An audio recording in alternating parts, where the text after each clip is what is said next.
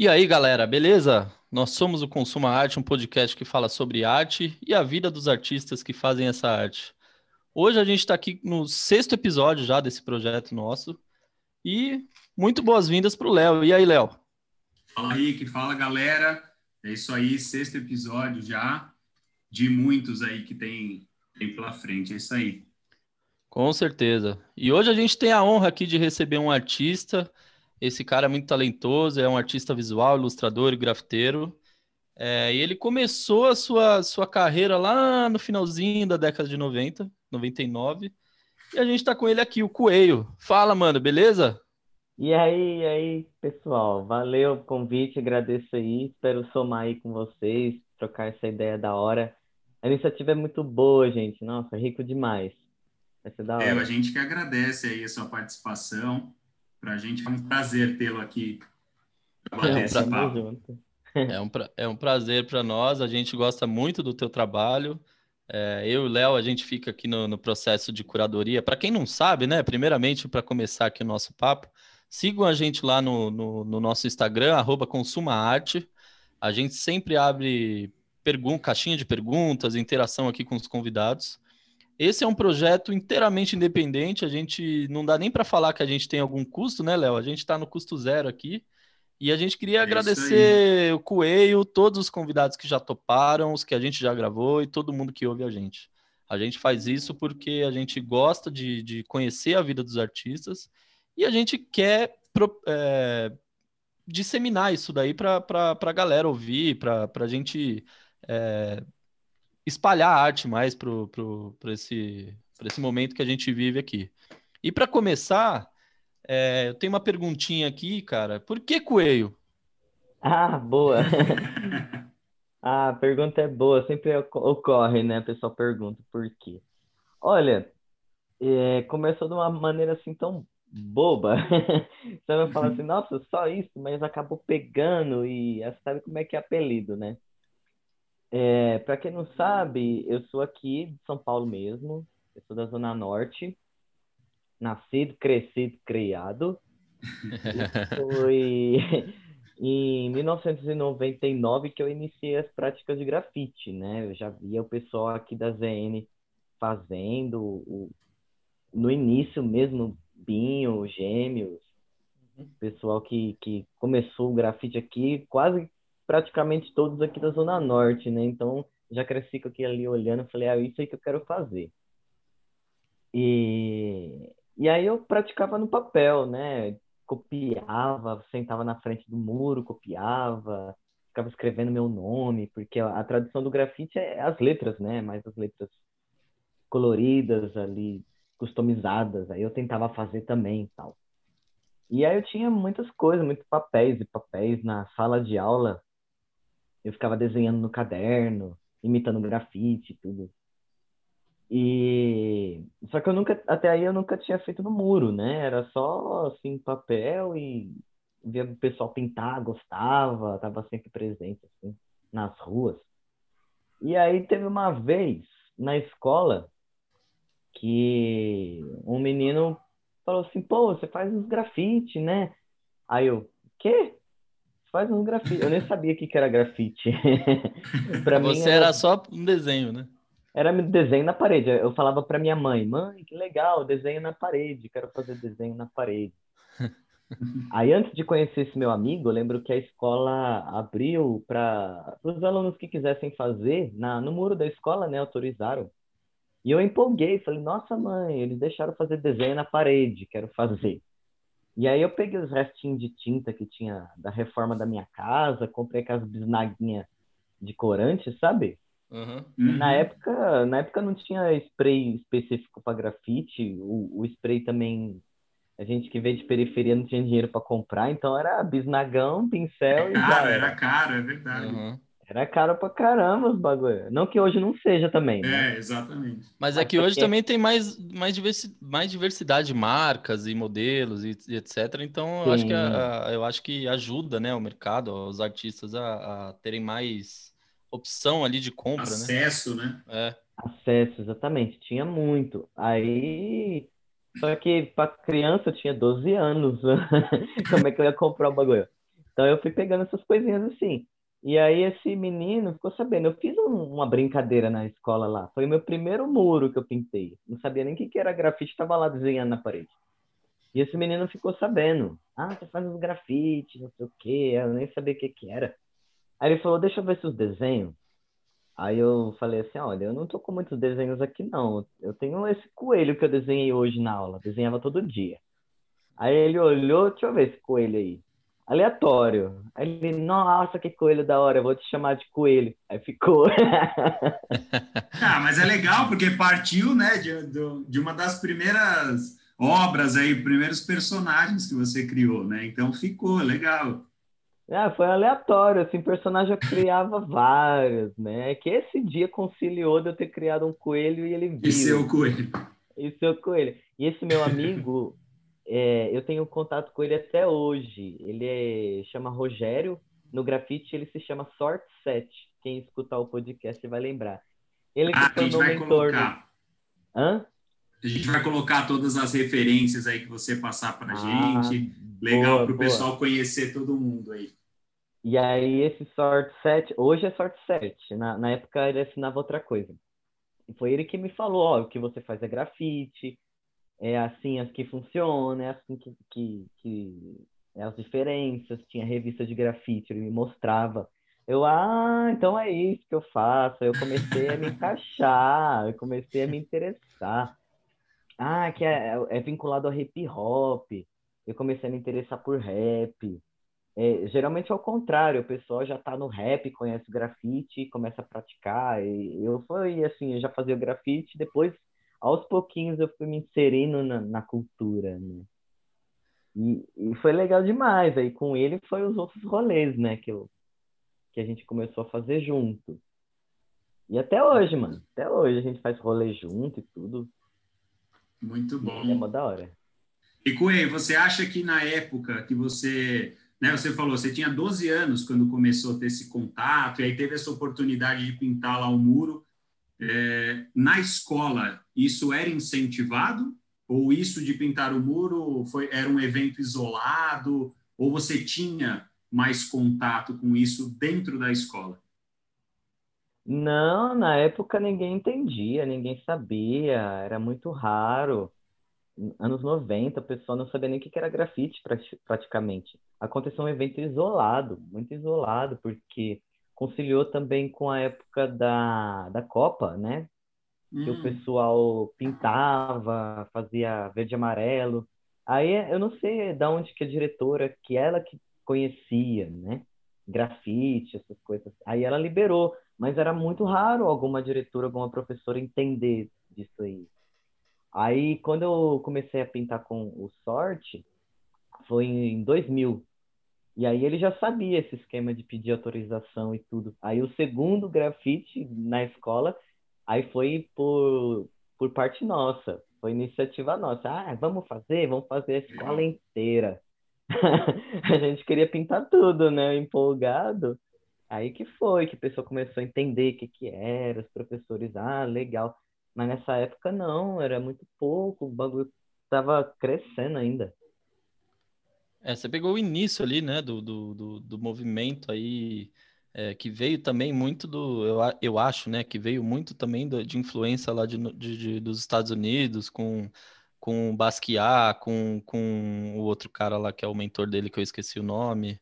É, esses caras foram os, sei lá, os precursores, né, do, do, do street art, do, do de dar visibilidade ali para um artista que era do, do, do, um subúrbio, que era de uma região mais afastada dos centros, de, das, das metrópoles, e que ganhou notoriedade porque fazia um trabalho fantástico. E aí eu acho que a partir daí, a partir também do, do você citou os gêmeos, que tem, eu acho que o Binho também, tem, os caras têm um, um, uma influência gigante, enorme aqui no, na, na difusão né, do, do, do grafite no, no, Brasil, que antes também era só chamado de pichação, né? Ninguém falava grafite. É... é... não conhecia nada. Eu posso dar uma corrigida no que você falou, rapidão? Claro, manda bala. É... Chegou ao Brasil, mas não por influência do Basquiat, nem a galera da street art. Ah, eu tô falando do grafite mesmo, hip hop. Sim, sim. Sim, a, sim, a sim. street art é o contrário. Aí o assim, eu não peguei exatamente o início, né, aqui em São Paulo. O início foi nos anos 80. Eu peguei um pouquinho do decorrer após a, a, o início, assim, acho que eu sou a terceira geração, segunda ou terceira, eu acho. Os meninos falaram, agora eu não lembro. e eu, aí o que eu ouvi falar do Binho, se eu não me engano, é porque os gêmeos, eles eram dançarinos, eles dançavam break. Uhum. E aí, eu não lembro se eles foram lá para os Estados Unidos por causa do hip hop, por causa do rap, e conheceram o grafite lá, mas muito diferente da street art. Não tinha nada a ver com street art. Era letra, o grafite de letra, de pintar vagão de trem. Era isso que, ele, era isso que eles trouxeram aqui para o Brasil. Uhum. Exatamente, essa forma mais pura e mais tradicional. Que é o que o Binho ainda mantém. O Binho ainda mantém essa forma mais tradicional vinculada ao hip hop. Os gêmeos já começaram a explorar outras coisas, galerias e outros tipos de, de trabalho mais street art mesmo. Uhum. Mas eles trouxeram na década de 80 essa parte mais tradicional e não teve a ver com Banksy nem Basquiat, não. É, tá vendo? A gente faz aqui também, a gente. O intuito é esse, cara, a gente trocar ideia aqui e aprender. E aprender bastante, mas valeu pela, pelas dicas. Você É, citou do. É, a gente vai trocando. A gente... Você citou a, a pintura na escola, né? A, a- quando, quando você começou, queria pintar a escola toda e tal, você e o Sorte.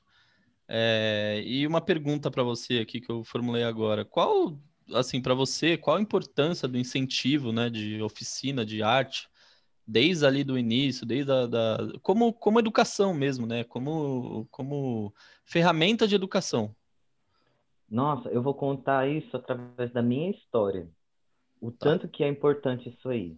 Porque é o seguinte, eu cresci na periferia, nasci na periferia da Zona Norte, é, no bairro Fontales. Quem Fontales, Filhos da Terra, quem for desses bairros já vai entender. E eu não tinha dinheiro para nada, eu não tinha perspectiva de futuro, não tinha nada, eu só gostava de desenhar, sabia desenhar, era isso que eu queria. E até para pintar com sorte, eu lembro que para comprar minhas tintas, eu vendia reciclável. Eu conto para todo mundo, quem quer dá um jeito, quem quer não É, com fica certeza. esperando, não fica Com certeza. Não fica esperando nada. Eu lembro da minha mãe, quando eu cheguei, eu juntei uns amigos, vamos catar reciclável, vamos ganhar um dinheiro, vamos comprar spray, vamos. Aí eu vim no ferro velho, me, me alugaram um carrinho daqueles de empurrar. Aí eu cheguei na minha casa, olha mãe, eu vou fazer dinheiro. Ela, minha filha, não faz isso não. Mas coitada, né? Que a mãe não. Mas era o que eu queria na hora. Eu era criança, como é que eu ia arrumar dinheiro? E aí eu me virava desse jeito, né? Então, aí o porquê que é importante a educação? A gente nunca sabe o talento das crianças, a gente nunca sabe o que, quais personalidades, quais características de cada aluno ali, né? E o grafite é uma forma de arte extremamente democrática. Hoje eu tô no grafite, na street art, na galeria, na ilustra... eu tô em, em vários setores. Então eu entendo o tanto que é elitista exclusivista esses outros setores. Mas o grafite não é. Só que o grafite abre porta para esses outros setores. Os outros setores não abrem porta para o grafite. Uhum. E da gente mostrar para a molecada que, olha, você tendo dinheiro ou não, vocês podem fazer. E se vocês empenharem, vocês conseguem viver disso e viver bem. Mano, já vai dar uma perspectiva de futuro muito da hora para esse pessoal. Nunca sabe quem vai ser um artista talentoso que pode sair ali da sala de aula. Pode ser o cara mais tranqueiro ali que o pessoal não dá, dá nada e daqui a pouco ele tá lá estourando, entendeu? Fazendo trampo, fazendo trampo. Então eu acho super válido. Eu, na época, tá certo que eu tirava boas notas, mas eu não queria nada da vida, não sabia fazer nada. Eu falo que eu só sei fazer grafite. eu só sei desenhar, mano. Aí o que, que eu ia fazer? Sair da escola e aí eu tentava trabalhar, não dava conta, não queria, pingava de emprego em emprego, não dava conta, não queria, não gostava. Eu falei, ó, eu só sei desenhar, é só isso que eu gosto, eu vou investir nisso aí. Vou focar nisso, né? Vou focar nisso aí. Aí foi, entendeu? Então imagina quantas pessoas que a gente pode atingir dessa forma. Muitas, tem chance para todo mundo aí, entendeu? Exatamente. E você, Coelho, teve um. Teve, você postou um, um momento que você estava pintando uma obra e tinta sobre tela, né? E você falou isso, né? Que, que ali você estava pintando tanto para atender o conservador e também fazia o seu trabalho para atender o inovador, né? E, e, que isso era uma dificuldade, né? Porque ainda essa, essa obra né, de, de tinta sobre tela ou eventualmente a escultura, talvez que são a, as formas aí mais tradicionais que a gente está acostumado, é, ainda é, é, muito mais valorizado, né, do que outras formas de arte. E você vê que isso é uma dificuldade para o novo artista que, por exemplo, faz o grafite, é, ele ainda precisa né, é, atuar nessas outras, nessas outras áreas para poder se inserir um pouco mais no mercado, enfim, tudo isso? É, então, essa é uma pergunta bem importante, porque existe sim conservador, e tudo que existe de novo nesse mundo, seja ideologia, seja quebra de tabu, a quebra do machismo, a aceitação da, da galera LGBT, tudo. Se a gente chegar com violência, com grito, a gente não vai conquistar nada. Tem que ser com muita lábia, muita inteligência, aos pouquinhos e mostrando. E a gente tem que ganhar a galera na inteligência, entendeu? É a mesma coisa. O grafite chegou no Brasil na década de 80 Quanto tempo que demorou para o pessoal entender que aquilo tinha um valor e conseguir ganhar pelo menos um início de uma, um ganho de dinheiro? Levou 20 anos, entendeu? E mas conseguimos. Aí da mesma coisa. Esse negócio da pintura em tela. Há quantos séculos o negócio existe e a galera teima em dizer que esse é o certo porque não sei o que, Europa, ai ai ai, Europa, Europa, Europa, Estados Unidos pelo amor de Deus, o pessoal não olha o tanto de, de arte rica que existe mundo afora, é Europa. Então, como que a gente vai quebrar isso, né? Exatamente. Esse eurocentrismo, esse tradicionalismo secular, né? De tantos milênios aí. Então, é aos poucos. A gente tem que fazer? Tem, para conquistar essa galera e dizer, olha o que você gosta. Aí você abre a porta, entendeu? Eles estão com a porta fechada. Você tem que fazer alguma coisa para eles abrirem a porta. A hora que eles abrirem a porta, você fala, mas olha esse outro. Ele já vai estar disposto a escutar. Então, não custa nada a gente, mesmo não gostando, fazer um pouquinho. Ah, mas eu quero fazer outra coisa. Tá, faz outra coisa depois. Primeiro ganha. Depois apresenta outra coisa nova, entendeu? Uhum. Sim. É, vai aos poucos, né, cara? Eu acho que uma mudança de comportamento, assim, uma quebra de paradigma, eu acho que ela ocorre é, igual você falou, é aos poucos. Não adianta a gente chegar com turbilhão de informação para uma pessoa que nunca viu aquilo, porque vai ser um choque para ela. Vai ser um, um, um, choque, ela não vai entender nada, ela vai ficar é, sem, sem pé ali, sem, sem chão, enfim. É, eu acho que tudo isso que você falou vem de, de, de, encontro aqui com, com um pouquinho que eu estava pensando sobre o papel da, da relação, né, do, do, desses três que eu vou citar agora, do artista, da sociedade e do poder público, né? Como que eles se relacionam? Como que você vê, assim, essa relação entre você, um governante X e as pessoas que consomem a sua arte, né? Ah, é a mesma coisa. A gente tem que chegar aos poucos e convencer por argumento. Igual eu falei, ninguém ganha nada no grito. Ninguém ganha nada tentando enfiar a goela abaixo. A gente tem que convencer. E a gente vai convencer mostrando para eles algo que eles entendem, primeiro para abrir a cabeça deles. Então imagino tanto que tanto de vezes que a galera deve ter ido presa antes da gente conseguir um espaço para a gente poder exercer nossa nossa arte, né, na rua, produzir murais públicos é, falando do Binho de novo, vocês vão ouvir eu falar muito dele, porque. Já vi que ele é uma puta referência para você. É pra caramba, é pra caramba. O cara ab abriu o mato pra gente trilhar, entendeu? Uhum. E aí eu vejo até hoje ele indo através lá na prefeitura, conversar com o secretário, mostrando, olha, eu quero marcar reunião com o secretário a gente tem que ser assim, não adianta a gente chegar e falar assim, ah, eu não gosto de governo, eu não gosto de política, ah, eles não valorizam o que eu faço. Mas tá, não valorizo, mas como é que faz para você convencer eles? Vai lá, troca ideia, conversa, mostra um projeto, explica. E aí ele começou a fazer isso e depois outros começaram também. E aí convencendo, olha, isso aqui é bom, o pessoal gosta, a vizinhança gosta, quando a gente faz, os moradores elogiam. E aí eles começaram a abrir, entendeu? Eu falei assim, não, você mesmo, vamos fazer um teste. Aí primeiro, ceder autorizações, antes de começar a investir, né? Autorizações. Hoje, hoje você vê projetos e projetos de incentivo, galera ganhando dinheiro para poder fazer projetos, você tem que ver que lindo.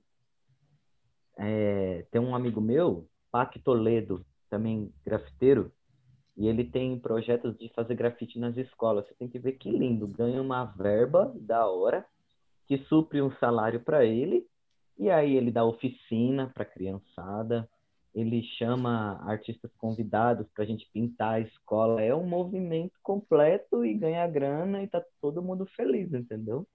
Uhum. Legal, cara. Eu acho que não, não só pelo pelo eu, eu, eu, vejo assim o papel do, do desses do incentivo né do incentivo à arte é, é muito importante para a construção ali do, do, do, do, que a pessoa vai ser no futuro né? Não não, é que a gente está construindo é, futuros artistas que vão mudar o vão quebrar algum paradigma em algum movimento da arte não é isso mas eu acho que quanto mais informação de maneira estruturada, você passa ali para uma criança durante a, a, educação dela, melhor, mais, mais, assim, a gente tem uma tendência dessa pessoa ser mais bem desenvolvida no futuro do que uma pessoa que não tem, né? Então a gente, é, eu acho fantástico esses projetos assim que, que misturam a causa da arte com, a, com o social, porque as duas também andam juntas, né? E, cara, é maravilhoso. E aproveitando aqui, é, falando um pouquinho mais sobre a sua história, você é um cara que fez faculdade de artes visuais em Uberlândia, né? É, e eu queria que você falasse um pouquinho como que foi essa mudança para lá, como que você, é, quando você foi para lá, quanto tempo você ficou, quais foram suas experiências lá e tudo mais. Ah, legal. Tanto que tem muita gente que acha que eu sou mineiro. Ah, você é de Minas. Aí eu, não, não sou mineiro. Acabei fazendo carreira lá e a galera vinculou meu nome a Minas que não tem precedentes, eu não imagino. É, talvez pelo Aí... nome também, né, cara? Coelho. Ah, talvez pelo... é um detalhe que eu não contei. É... O quê? Eu não contei um detalhe sobre o meu nome. Que nem eu falei, o, o Sorte botou meu nome de Coelho. Uhum. Até então eu assinava Coelho, né? Aí, em 2009, foi 2000... Não, foi 2007 que eu fui para Uberlândia. O meu pai separou da minha mãe e aí eu não estava conseguindo emprego aqui, que ele não estava falando para vocês, pingava de um lugar para o outro, não estava bom. Tentava faculdade aqui, não conseguia, né? Até aí naquela época os pais falavam assim, filho meu tem que fazer medicina, tem que fazer não sei o quê, né? Arte não era emprego. É verdade.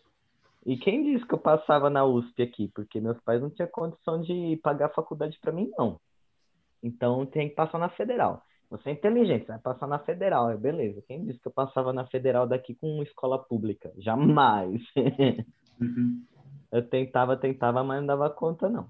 Aí ele separou, em 2007, ele falou assim, ó, vem para cá, que a universidade daqui é menos concorrida, eu consigo um emprego para você pagar o seu cursinho. Aí eu falei, maravilha, eu fui lá para isso, ninguém me deu nada de bombejada. A única coisa que meu pai me deu era incentivo e apoio, falando, você é inteligente, você consegue. Aí eu, ele me deu um emprego e eu fiquei no, nesse emprego a cota de fazer meu cursinho, porque eu não aguentava, tava até a tampa, contabilidade, gente, que coisa horrorosa. Nossa senhora! Nossa, oh. não, conta um pouco aí, conta um pouco desse sofrimento aí para nós. Meu Deus, foi sofrido demais, mas eu tinha minhas metas, eu precisava fazer minha faculdade, mano. então eu sofri, ó, pra vocês terem noção, 2007 o salário mínimo era 350 reais. Era foda. Eu ganhava 350 reais por mês. Aí eu fazia lá o meu cursinho, tentava vestibular e, enfim. Eu tentei para direito, quase passei, quase passei, mas não passei. Eu falei, graças a Deus, não gosto. Aí eu falei, quer saber?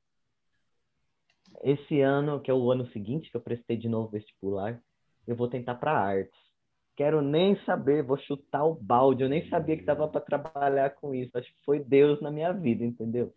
Porque né, nessa época ninguém me mostrava que dava para ser artista, dava ganhar, ganhar dinheiro com, com arte. Eu sei lá, alguém me falou, ah, vai dar aula. Eu falei, tá bom, então eu vou entrar nesse negócio. Aí eu prestei o vestibular, eu tinha estudado tantos anos que eu passei em segundo lugar no bagulho. Eu falei, caralho, oh. da hora. Tô muito Tô bem. contente. Eu fiquei muito contente, só que meu pai não, né? Meu pai falou grande bosta. Ficou seis meses sem falar Passou comigo. Passou em arte, vai ficar pintando muro, que isso. Na época, ele falou, vai virar mendigo, grande bosta, brigou comigo. Eu falei, ah, fazer o quê, né? E eu tava decidido a largar meu serviço, só que eu ia viver de quê, né? Eu pagava minhas continhas, tudo morando com meu pai, mas eu sempre fui meio independente, assim, sabe? Aí eu peguei a época maravilhosa da Dilma. Quem não sabe, a época da Dilma aí que mais incentivou a galera para permanecer na faculdade. Eu não tinha condição de permanecer sem um trabalho, né?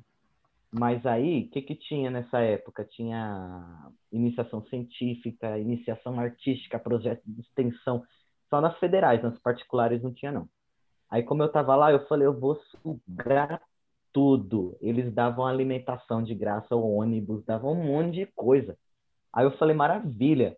Aí eu comecei a ganhar um salário mínimo para estudar. Aí eu falei, ótimo, só que tem a cota, né? Você, não, você tem que manter notas altíssimas, senão uhum. você perde a bolsa. Sim, sim. Aí foi maravilhoso, que me sobrava dinheiro para comprar tinta, me sobrava dinheiro para viajar. Nossa, mas era bom. Aí eu fiquei, mano, eu fiquei na faculdade sete anos, só aproveitando, estudar o máximo que eu podia, mano. E eu fiz um monte de coisa, foi super rico.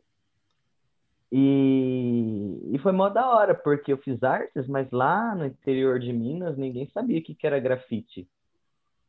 Aí foi a época que eu mais danei fazer grafite. Falei, eu vou fazer. E o meu nome Coelho veio a partir daí. Na época, né? Eu assinava Coelha.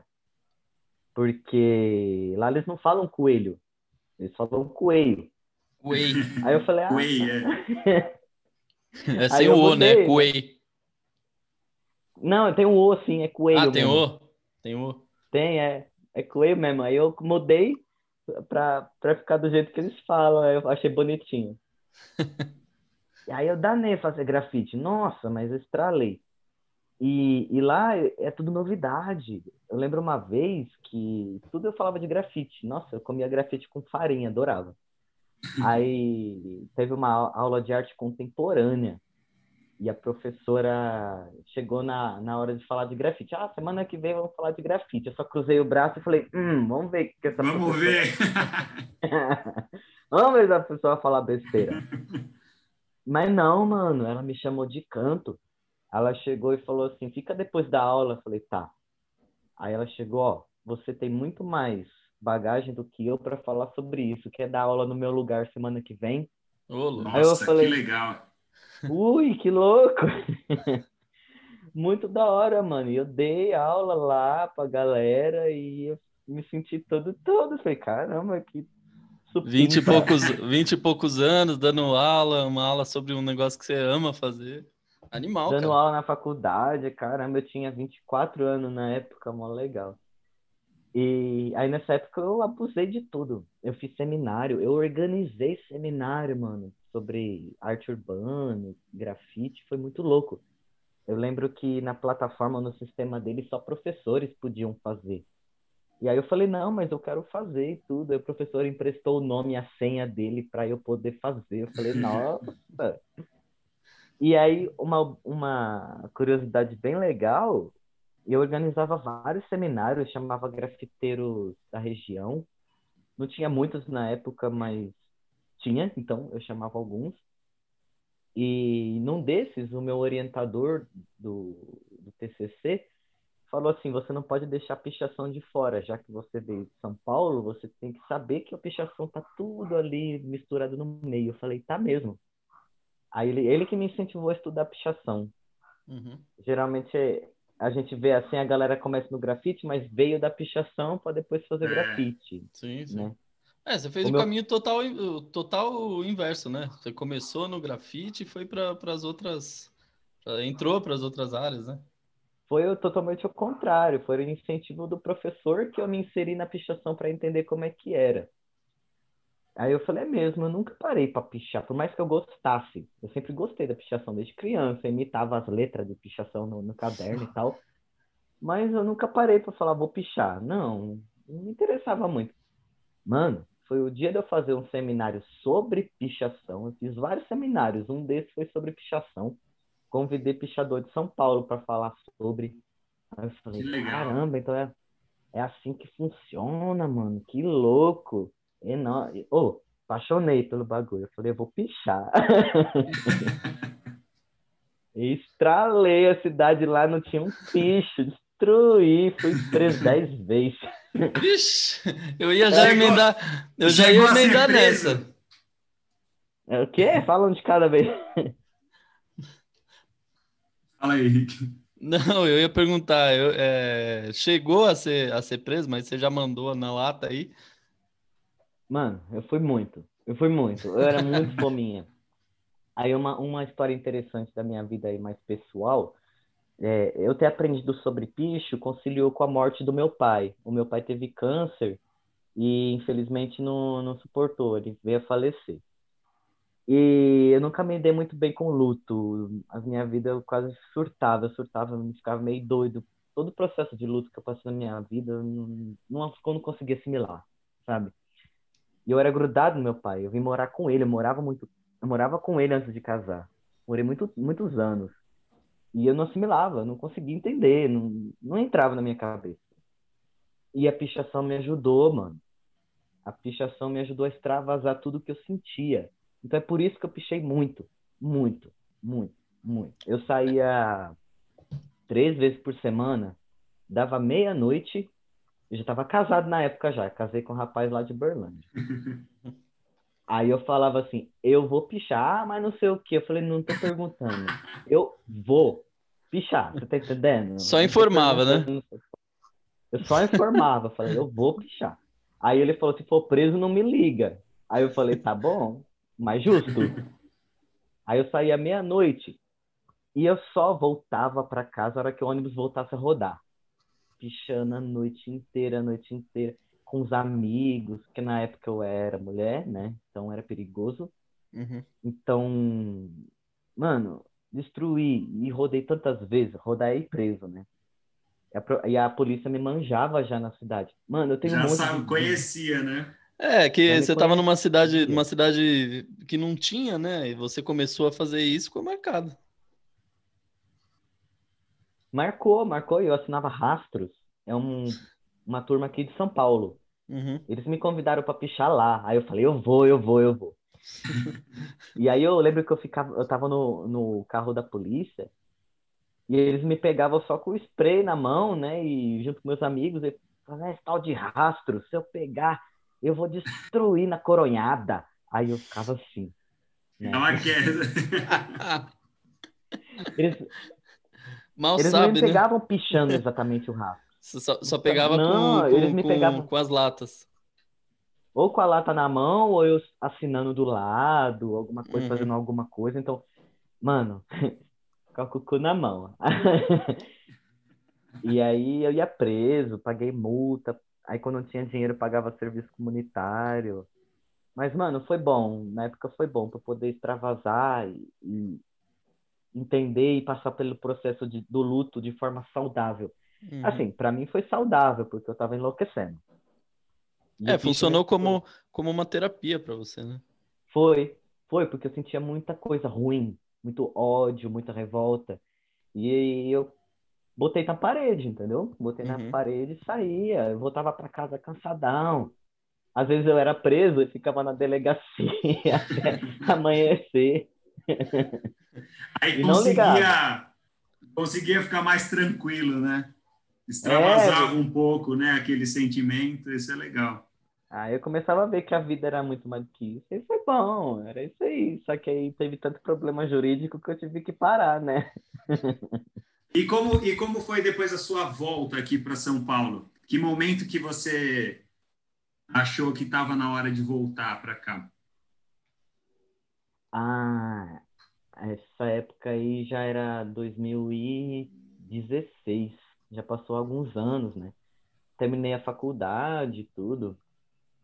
E, e aí, nessa época, eu já estava mais, assim, experiente no grafite e, eu, e já tinha internet, redes sociais, né? A gente ia postando as fotos lá, tudo.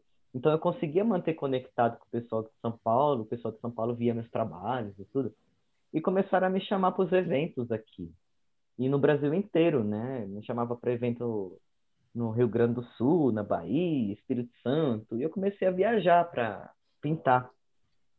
E quando eu vinha para São Paulo, eu ficava bastante tempo aqui, porque a minha mãe mora aqui, né? Tem família aqui. Então eu ficava mais tempo aqui do que nos outros estados. E por eu ficar mais tempo aqui, eu conseguia fazer mais coisa. Aí eu consegui um cliente aqui, um trabalhinho ali. Aí eu falei, olha, tem, tem um rumo aqui em São Paulo, né? Aí nessa época meu marido foi demitido e Aí eu falei assim, olha, a situação não tá boa, mas vamos para São Paulo. Eu acho que eu seguro as contas lá, hein? Acho que eu dou, dou, dou conta de segurar para nós dois lá. Aí você tenta outras coisas. Aí ele falou, fechou então. Né? E aí deu certo, mano. No início foi treta. No início as pessoas não me conheciam muito aqui. Então eu tive que fazer muito trampo comercial, tipo escrever lava rápido, escrever padaria, coisinha assim, né? Mas segurou grana, mano. Exatamente, exatamente. Era o que, era o que segurava, era da hora. E Eu aí, aos no... poucos, né, foi, foi melhorando. E aí você deixou esses trabalhos aí de lado e, enfim, conseguiu, né, fazer mesmo a, o seu trabalho, né, autoral, assim. É, é aquilo que eu falei para vocês. Você apresenta algo que o cliente quer, mas depois você chega nele e conversa. Ó, oh, mas eu também faço isso. Então, da mesma forma que eu fazia os comerciais, eu tentava empurrar o meu conceito. O Queen. Eu falava, ah, tá bom, mas eu faço isso aqui também, deixa eu fazer. Ah, mas isso aqui não, não, eu não vou cobrar. Ah, você não vai cobrar? Não, então faz. Aí eu comecei a espalhar, fazia o que dava grana, mas eu fazia o meu também. Ao mesmo tempo, ao mesmo tempo, até ganhar a galera, entendeu? A gente vai ganhando aos pouquinhos, vai espalhando, o pessoal vai conhecendo. Olha que ali eu vim em tal lugar e tudo aí. É assim. Não, e, o Coelho fa, fa, falou né, que tinha no começo essa questão de aos poucos vai tendo as autorizações para fazer o, o grafite, você vai lá e pede essa autorização. Como que era no começo? Porque hoje em dia nós vemos os grafites no, na, nos principais cartões postais né, aqui de, de São Paulo. Mas isso no começo, essas autorizações para fazer o trabalho de vocês, migrou da periferia para o centro? Então, assim, é, vocês começaram a, a ter essas autorizações para fazer mais na periferia, pra, a, até ganhar o centro, ou foi mais ou menos na mesma, na mesma época, assim? Ah, o grafite nunca dependeu de autorização, não, viu? A gente ganhava era tudo. E se não tinha autorização, fazia sem. Do, do mesmo jeito, né? Olha, o grafite é um negócio assim, é muito espontâneo, é muito visceral. Eu quero fazer isso, vou e faço, e acabou. Não tem quem mande, não tem regra, não... é muito humano. Por isso que é muito louco. E o picho mais ainda. Eu sou apaixonado é. no picho, porque além de tudo, nem dinheiro não envolve, que é para não corromper a essência. É tá muito louco. E aí foi aos poucos, é, ao mesmo tempo. Aí eu fazia assim, autorização, com autorização. Aí quando a gente sente que a população tá gostando, a gente se aproveita, né? A tia lá Sim. falava assim, ai que bonito, que bonito. Certo, um muro, deixa eu fazer, ai deixa. Aí vai. Além dos teu, de eu gostar muito do teu traço, é, é muito bom, cara. Eu, eu, gosto muito também do, do jeito que você. É, me corrija se eu estou errado, tá? Se eu estiver errado do jeito que você pinta, que parece, cara, para mim parece uma animação seus grafites. É, é, muito louco. E tem algumas coisas que você faz, algumas obras que você faz, que é o, a mistura do grafite com uma intervenção numa foto. É muito da hora. É muito da hora. Eu, quando. O Léo também, quando viu, ele falou: Cara, olha isso aqui. É muito louco. Essa última que tá aqui no teu. É, no teu publicada aqui no teu perfil. Inclusive, galera, a gente esqueceu de falar aqui, mas ó, sigam o Coelho aí, é coelho.art no Instagram. A primeira publicação dele aqui, ele tá vendendo alguns prints aqui com, com uma tiragem limitada, que é, cara, época de pipa, que tem uns. O, o, o personagem, né, Coelho, tem três personagens aqui, é muito louco isso, é muito lindo, cara. Valeu, obrigado. Ah, e só para explicar, em 2017, é, eu querendo conquistar espaço para conseguir trabalhar com isso, eu comecei a querer conquistar as galerias também, né? Pra a gente abranger, quanto mais a gente abrir o leque, uhum. em período de crise a gente não passa necessidade, né? Com certeza. E aí eu conheci o dono da Zup, sei se você conhece Pixel sei. Show. Sei, sei. E ele, ele foi meu manager, ainda é, só que ele é mais de galeria, assim, né? E como eu tô pintando pouco, então eu não tenho mais tanto vínculo com ele, pintando uhum. pouco tela. Mas eu já fiz exposição com ele e tal, e foi ele que me abriu os olhos essa parada de conceito. Tá, é o coelho, ele te representa. Sim, o coelho sou eu. Ele me representa, mas quem é ele? Aí foi a partir disso que eu comecei a pensar, entendeu? Quem é o coelho? Que lá em Uberlândia eu desenhava o coelho segurando cartinha de coração, uhum. é, ele com roupinha aleatória, mas ele não tinha uma identidade tal definida. Foi a partir dessa conversa que eu falei assim, o Coelho é o pichador grafiteiro de São Paulo que cresceu na periferia e que ele faz coisas que a galera de periferia faz e eu comecei a focar e, e filtrar, entendeu? O que que é esse conceito, da onde que ele vê a personalidade e a vida do Coelho. Que aí eu falei, sou eu, então da onde eu vim, né? Aí eu comecei a querer representar também a minha cultura, da onde eu cresci tudo. E aí que você falou desse, desse trampo, desse print, é resumidamente o meu conceito. Aí eu quis mostrar um pouquinho como que a, a molecada se distrai nas férias, né? E aí essa foto é do bairro onde eu morava. Uhum. E aí eu falei, ah, vou botar aqui no pessoal tal. E aí a gente vai pensando nisso, a gente tem um conceito, só que ao mesmo tempo quando a gente vive de arte 24 horas por dia, que nem eu vivo, a gente começa a pipocar ideias, né? Tá, é tela, mas como eu saio do conservadorismo? Aí foi uma forma que eu consegui transcender um pouco esse negócio do da ilustração digital, do grafite e da pintura em tela. Aí eu falei, quer saber, eu vou fazer intervenção em foto. Eu nunca vi nenhum artista de galeria fazer expor essa parada. Eu falei, eu vou expor quer saber? Eu vou vender. Aí eu fui no experimento e tal. Mano, deu certo, velho. Tudo que eu faço com, com intervenção em foto, com o meu personagem de grafite, eu consigo vender, mano. Não, Aí eu falei, que é... da hora. É, é muito bom, cara. Eu, eu, assim, como você disse, não, não tem, né, quem faça. E quando a gente viu pela primeira vez, que a gente viu juntos, assim, praticamente, a gente estava numa conversa igual a gente está aqui, e a gente viu juntos aquele do, do deixa eu puxar aqui, é, do Pipeiros, que é o, ah, o, o é, coelho. É parecido, né? É parecido. E, cara, eu falei, mano, é, é, intervenção isso daqui? Será que é uma ilustração digital? O que, que é isso, cara? Aí a gente começou a viajar, eu falei, não, mano, é muito bom isso. É muito bom. E a, a, até mesmo dá pra, dá pra assim, é, a habilidade, né, de, de, de manipular ali as cores, a luz principalmente, né, que mistura uma fotografia com uma ilustração, é muito bom, cara. É muito bom. Valeu, eu obrigado. Tô... É uma trabalheira do caramba. Ah, eu imagino, eu imagino. Mas a qualidade, a qualidade é muito boa. Tem, eu tenho um vídeo que você mostra todos os detalhes, a, a pipa com o símbolo do Corinthians, o avião, né, que está lá no, no cantinho da foto, e é a qualidade é ótima, né? E junto com a intervenção fica, fica muito rico mesmo, muito bom, parabéns. Valeu, obrigado. Só que eu fui pensando na, na junção, que eu sempre gostei de, de fazer personagens assim mais realistas, né? Tentar me, fazer essa brincadeira. Eu já faço um cartoon, que é algo que não existe na realidade. Sim, sim.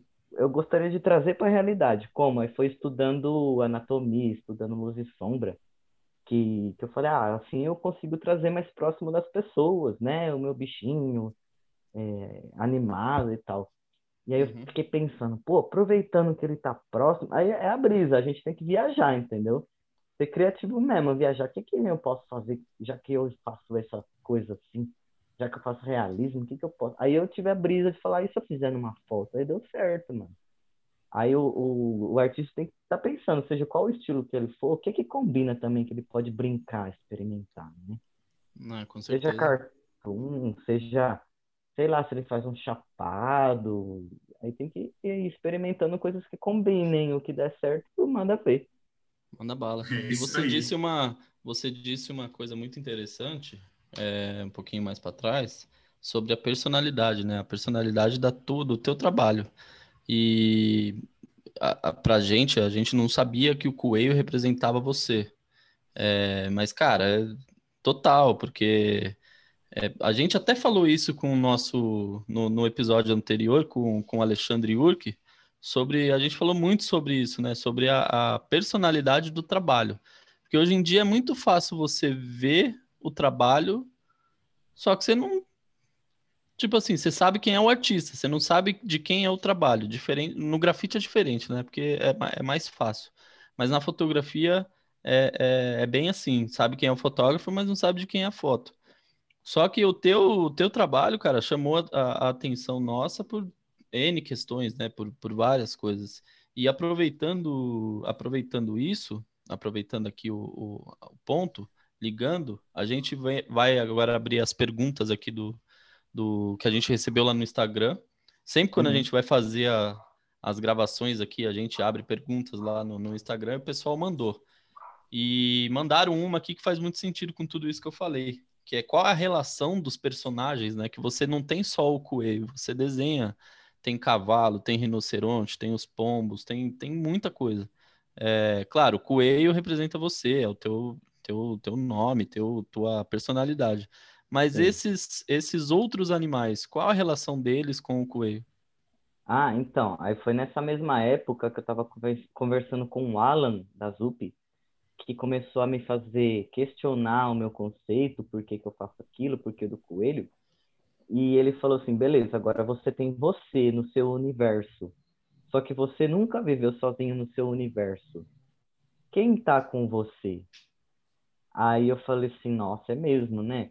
Isso é para quem faz cartoon, para quem faz personagem, depende muito. Eu tô falando assim que tiver outros artistas que inspirarem e tal, é, tem muitas modalidades de arte, tá? Eu tô falando é, mais exatamente assim do cartoon, da, da arte que mais liga ao desenho animado. Sempre tem interações com outros personagens, né?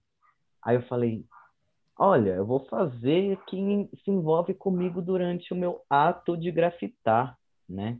Quem tá comigo quando eu tô no muro? É sempre o morador e a gente pinta muito em periferia, muito. Uhum. Então, o morador e periferia tá quem? Nordestino. Quando eu morava lá na, no Jardim Fontales, era nordestino em cima, embaixo, do lado do outro. era difícil achar alguém que é nascido em São Paulo, sabe? Uhum. Aí eu falei, eu vou representar essa galera. Aí eu criei o Cabra da Peste que é o cabritinho. Ele, ele é o segundo personagem. O primeiro é o coelho, o segundo é o cabra da peste, o terceiro é a pomba maluca, pomba bêbada. Que quando a gente tá pintando, oh, o rolê de grafite não tá completo se não vier um bêbado encher o saco. Um maluco, um drogado, não tá completo. A gente fala assim, faltou um bêbado. Então eu criei a pomba. Ela tá sempre e ali pomba também, né? É, faz todo sentido. E a pomba também tem em todos os lugares, né? Todo lugar, tá sempre ali, tá na rua, era, é a pomba. E aí eu tenho esses três personagens, né, que são mais assim principais. Depois eu criei outros que apareceram só que mais raramente. O rato, que é o cracudo, o, o gato, que é o traficante, mas esses não apareceram muito, não. É só muito específico, né? Agora que eu pinto muito esses três, eu pinto muito. é, é, muito legal. Inclu... Inclusive, você, você tem uma obra, né? Que é a Fauna de Quebrada, que você juntou todos esses, esses personagens, né? numa, numa, numa obra só, né?